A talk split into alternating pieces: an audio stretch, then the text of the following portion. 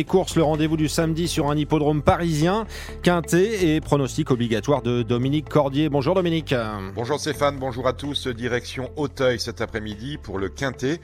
Il s'agit d'une course de haies réservée à des chevaux âgés de 4 ans. Ils sont 16 au départ. Belle épreuve dans laquelle mon préféré porte le nom de Saint-Langis, le numéro 2.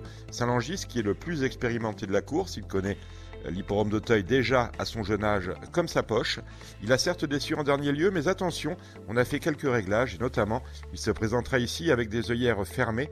Autrement dit, on est en droit d'en attendre une très grande performance de ce numéro 2, Saint-Langis.